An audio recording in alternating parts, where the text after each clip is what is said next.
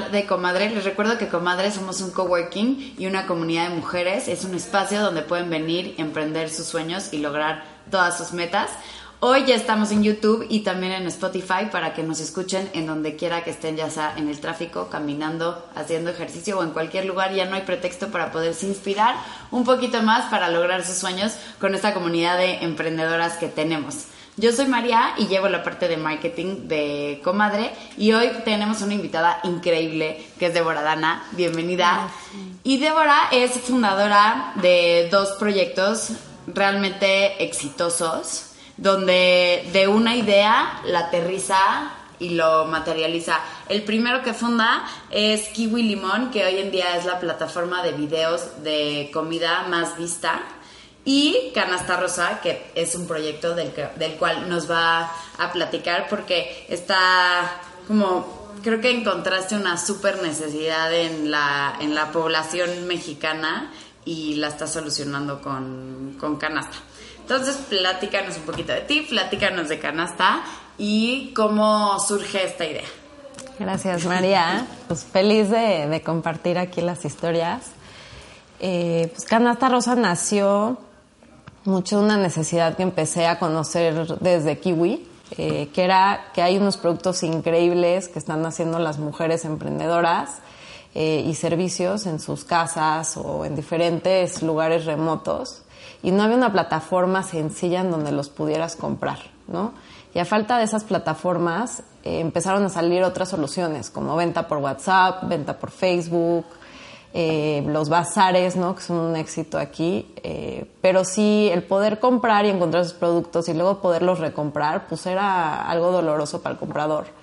Y luego las mujeres emprendedoras, ¿no? También como Exacto creo que hay solución las dos partes. Una es como estoy buscando yo un producto, ¿dónde lo compro? O lo vi en un bazar y nunca más lo volví a encontrar. Que a mí me pasa mucho así de, hijo, me encantaban esas cosas, pero no tengo idea dónde comprarlo. Y también creo que como vendedora, muchas veces es muy difícil decir cómo distribuyo mi producto, porque los canales de distribución en México son súper complicados, que también quiero llegar a ese punto contigo, decir cómo solucionas esta parte de distribución, porque creo que en México es muy complicada la distribución. Sí, totalmente. O sea, al final la mujer emprendedora estaba enfocada 100% a venderle a la gente que está cerca de su casa o a sus amigas.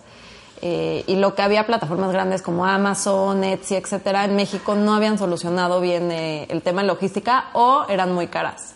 Eh, entonces no le salían los números. Nosotros en Canasta empezamos con el concepto de tú dedícate a lo que haces bien, que son tus productos, y nosotros te hacemos todo lo demás hacemos la logística, hacemos el servicio al cliente, hacemos los pagos. Eh, y al final ella solo tiene que subir esos productos increíbles y tú como compradora te metes y es muy fácil comprar. ¿no? Increíble. ¿Y empieza como un proyecto únicamente para mujeres emprendedoras o ya hoy en día em, si eres un... O sea, entiendo que la mayoría de los productos, sobre todo como temas artesanales, temas de comida, están hechos por mujeres, ¿no? Pero hoy en día creo que también hay muchos hombres emprendiendo en temas de venta de productos. Hoy en día ya los hombres suben esta plataforma o únicamente es de mujeres. No, sí somos inclusivos. Es más, eh, yo diría que como entre un 5 y un 10% de nuestras tiendas sí son de hombres. Eh, al final lo que sí es que sí targeteamos específicamente a la mujer porque habíamos visto que ellas sí tenían una necesidad mayor y no había plataformas que les hablaran directamente a ellas, ¿no? Entonces nos subimos a esa ola pero tenemos muchos hombres y somos totalmente inclusivos. ¿Y de dónde nace la idea de canasta? Eh, pues, ¿Cómo, cómo, surge? Fue, la verdad, escuchar a la gente. El constante, quiero esto, ¿dónde lo compro? Eh, ¿Cuál es la cuenta de Instagram? ¿Cómo le escribo? ¿No me llegó? ¿Cómo que yo tengo que ir por él? O sea, había tanto dolor y hay tanto dolor en la adquisición de ese tipo de productos que ahí es donde empecé a escuchar y dije, no, pues hay una oportunidad enorme, ¿no?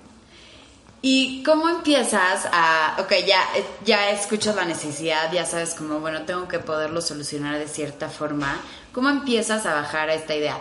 ¿Quién te asesora? ¿Dónde buscas estos asesores?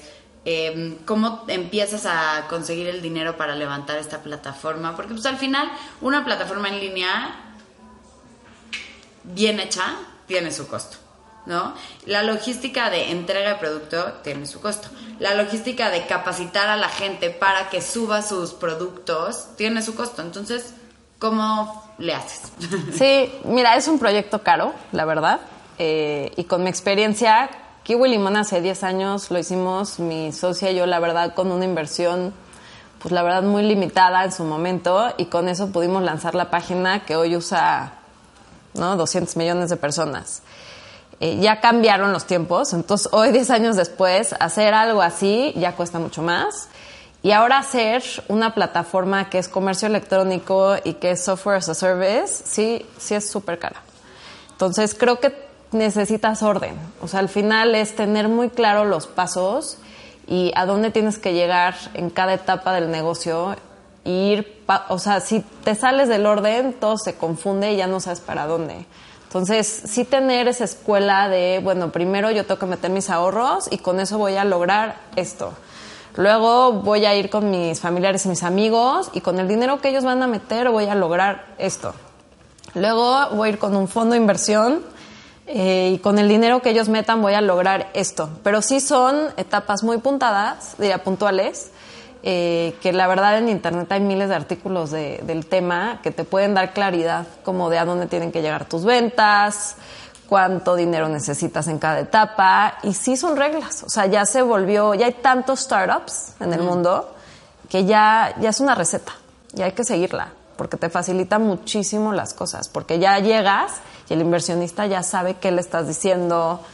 y le eh, estás hablando en su mismo idioma, ¿no? Al final. Sí, eso también creo, yo entré Kiwi Limón y Canasta, eh, manejé un fondo de inversión de capital y creo que eso me ha ayudado mucho. Entonces también otra recomendación muy importante, creo que sí aprender más de Venture Capital, eh, de los fondos que están buscando, te ayuda mucho a poder luego prepararte para ese punto. ¿no? ¿Y cómo sabes cuándo eh, debes de pasar de tu inversión ángel de amigos, familiares, como tu gente cercana, a un fondo? Pues siguiendo como la receta ¿no? que recomiendo, eh, normalmente usas a tus friends and family eh, para crecer tu, tu, MVP, que es tu Minimal Viable Product, y para comprobar tu negocio. O sea, tú tienes que llegar con el fondo y decirles, ya tengo tantas ventas, tantos usuarios, no puedes llegar solo con una idea. Sí. Entonces, una vez que ya comprobaste el negocio, el fondo te va a dar dinero para que lo expandas, pero ya es algo comprobado en algún piloto. Okay. Entonces, una vez que logras comprobar, ya puedes ir por dinero institucional. ¿Y qué es lo que te pide un fondo cuando llegas con, con ellos? Eh, creo que hoy en día lo más importante es el, se llama el Investors Deck, ¿no? Es una presentación de 10 a 15 diapositivas. Igual eh, en Google, la googleas y hay miles de, de, páginas que te dicen que tiene que tener, todas te dicen lo mismo. Eh, pero creo que al final el Investor Deck es en 15 diapositivas, el inversionista entiende el problema, tu solución, el tamaño del mercado, tu equipo y qué tan agresivo vas a ser para, pues, para atacar ese problema. ¿no? Oye, ahorita que mencionas al equipo, justo en la entrevista pasada que tuvimos con Lisa, de fundadora de FitPass, nos platica como que algo que para ella ha sido muy importante es el equipo. ¿Tú qué opinas de esto y cómo has logrado? Porque yo veo a todo tu equipo trabajar aquí, veo la unión que tienen, veo lo bien que se la pasan. Vénganse a trabajar, no está. no, pero realmente em, creo que es muy importante cómo motivas al equipo para mantenerlo em, trabajando con, con, con, metas, pero también lo motivas para mantenerse unido. ¿Qué importancia le das al equipo? ¿Cómo lo, cómo lo seleccionas? ¿Cómo, te ha ido en ese pues tema? Mira, creo que te voy a hacer referencia, y ya que es comadre, eh, a ser mamá también, ¿no? Porque pues también soy mamá y creo que es un poco similar en ambos casos, que lo primero sí es, tienes que demostrar el ejemplo. Si tú no te estás matando por el proyecto, no estás trabajando todo el día, no le estás echando toda la pasión del mundo, no vas a lograr que eso se contagie a toda la gente que trabaje contigo. Entonces creo que en Canasta eh, justo los que, o sea, lo que llamamos el leadership team, que somos como los socios fundadores, eh, aparte de que entre los cuatro tenemos una relación espectacular eh, y los cuatro somos muy dedicados al negocio, pues logramos pasarle eso a nuestros equipos de abajo. Y Y otra cosa que aprendí desde Kiwi Limón es la importancia de escoger bien tus socios, ¿no? Sí. Y creo que en Canasta se ve que ya somos gente que ya tuvo varios emprendimientos eh, y tenemos una sociedad muy, muy buena. Está muy claro el rol de cada quien. Eh, tenemos confianza en los roles de todos. Creemos cada uno en que cada quien es el mejor para esa posición. Entonces, pues nos podemos dejar ir, ¿no? Y ahorita que mencionas también la parte del ser mamá, creo que, o sea, Comadre es un espacio que te aporta esta parte en la que puedes llegar a tener este equilibrio, en el que puedes seguir trabajando porque tus hijos están en el mismo espacio, etcétera. Pero llega un momento en el que tus hijos ya no pueden estar en tu mismo espacio porque ya tienen otro, otra etapa en su vida. ¿Cómo equilibras tú la parte de, tú dices, oye, mi equipo y yo quiero estar trabajando full?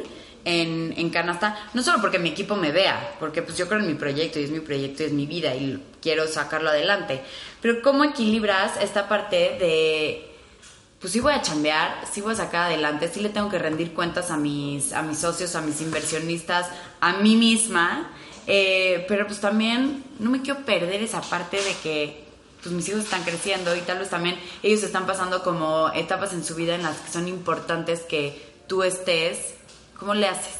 Sí, creo que ahí tengo dos tips buenos, ¿no? También de mi experiencia, que ya no estoy tan chiquita. Pero la primera es, cuando estoy con mis hijos, estoy con mis hijos. O sea, yo en las tardes, a partir de las 3 de la tarde, estoy al 100 con ellos. Solo contesto el teléfono si es una emergencia.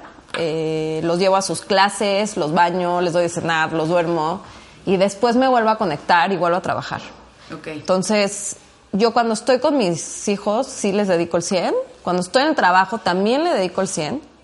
O sea, no, no se vale que estoy en el trabajo y me pongo a hacer lo del viaje de, de los hijos, ¿no? O sea, sí. ahí estoy full eh, aquí. Y el otro tip que, que, lo aprendí con Kiwi Limón es que en ese momento yo sí me castigaba mucho porque acaba de ser mamá. Uh -huh. Y creía que yo no podía lograr los objetivos del negocio por ser mamá. Eh, y hasta tomamos la decisión, la cofundadora y yo, de escoger a un CEO hombre para que no tuviera el mismo problema que nosotras. Y él me acuerdo que hasta nos preguntaba y nos decía, pero es que ¿cómo está tu horario? ¿Cuántas horas le vas a dedicar? O sea, él muy preocupado en el tema de las horas. Uh -huh. Yo veo para atrás y me doy cuenta que es impresionante lo que las mujeres logramos y lo eficientes que somos en menos horas. Por lo mismo que tenemos que atender la otra parte.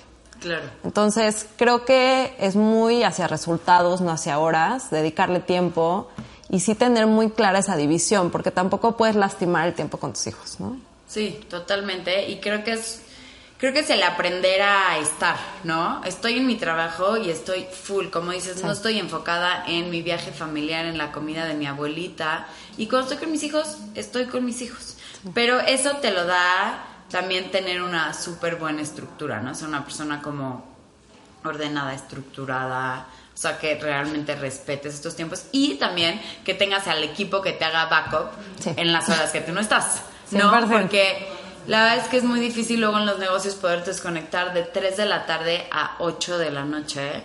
Y también necesitas un backup en tu casa con tu esposo de decirle, oye, a las 8 de la noche, yo sé que también tú llegas de trabajar, pero pues yo me voy a tener que conectar un rato más y después nos vemos. ¿no? Entonces creo que también es como una parte de tener equipo en todos lados. Sí, o sea, creo que yo pues siempre me rodeo de buenos equipos, entonces hasta el caso de comadre, el poder traer a mi bebé aquí y saber que alguien lo estaba cuidando bien. Eh, luego, la verdad, tengo muy buen apoyo en mi casa. Eh, y luego, además, las abuelas, la familia. Entonces, sí, tener, o sea, sí veo a la gente, por ejemplo, en Estados Unidos que no tiene tantos de estos apoyos, que ha de ser totalmente otra historia, ¿no? Claro. Y regresando al emprendimiento, en tus dos emprendimientos, ¿qué es lo que más has aprendido de esto? O eh, tal vez tienes un gran aprendizaje en Kiwi y un gran aprendizaje en Canasta. Pues mira, creo que el primero es que vas a llegar hasta donde tú quieras. Entonces, si tú crees que vas a ser el siguiente unicornio, eh, y pones esa meta, ahí es a donde vas a llegar. Entonces, tener muy claro qué es lo que quieres y luego pues apuntar hacia allá, no intimidarte de ninguna manera, porque todas las ideas tienen el potencial. Eh, creo que la parte de preparación es súper importante. Entonces sí estar constantemente aprendiendo. Eh, y algo nuevo que no vivía tanto antes y ahorita en Canasta sí le dedico tiempo a eso, es también salirte de la rutina eh, familiar y de trabajo y conocer a gente nueva, ir a pláticas, ir a eventos, cosas internacionales. O sea, creo que estar conectada con eso te mantiene mucho más eh, competitiva y también te hace conexiones con personas que te sacan de, tu zona de confort. Eh, y creo que eso luego te acaba agregando mucho. Claro, que te da como mucho más perspectiva, ¿no? Sí. Que luego creo que la parte operativa te absorbe tu 100% y dejas de ver como oportunidades que se van dando alrededor, ¿no? O eh, startups que están surgiendo en el momento que tú estás haciendo el mismo emprendimiento del cual te puedes inspirar y que muchas veces estás tan metida en tu propio proyecto que no te das cuenta. Pero también pasa que, o sea, cuando los resultados se van dando de forma increíble, pues todo bien. Pero, ¿qué pasa? ¿O cómo lidias con la, con esta, con la frustración cuando los resultados no están como tú esperas?